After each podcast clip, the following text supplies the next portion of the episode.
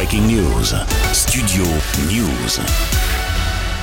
La Cour d'appel de Paris a donc confirmé le placement en détention provisoire de Pierre Palmade. Lundi matin, les juges de la Chambre de l'instruction ont rendu leur décision après l'accident provoqué par le comédien le 10 février en Seine-et-Marne et l'appel du parquet de Melun. Samedi, Pierre Palmade a fait un AVC, un accident vasculaire cérébral, alors qu'il était hospitalisé dans un service d'addictologie en région parisienne. Malgré ce dernier rebondissement, la Chambre de l'instruction de la Cour d'appel de Paris a finalement décidé de son placement en détention provisoire. Le parquet de Melun avait fait appel de la décision du juge des peines et des libertés après l'accident du 10 février en Seine-et-Marne, faisant trois blessés graves, dont une femme enceinte de 7 mois qui avait perdu son bébé dans le choc. Selon la Cour d'appel, la mise en œuvre de ce mandat, je cite, relève désormais de la compétence du procureur de la République, de Melun en l'occurrence. Dans ce premier volet de l'affaire Pierre Palmade, il y a dix jours, le comédien avait été mis en examen des chefs d'homicide involontaire et blessures involontaires. Le parquet a aussi ouvert une enquête pour trafic de drogue, tandis qu'une information judiciaire a été ouverte à Paris après des soupçons de pédo pornographie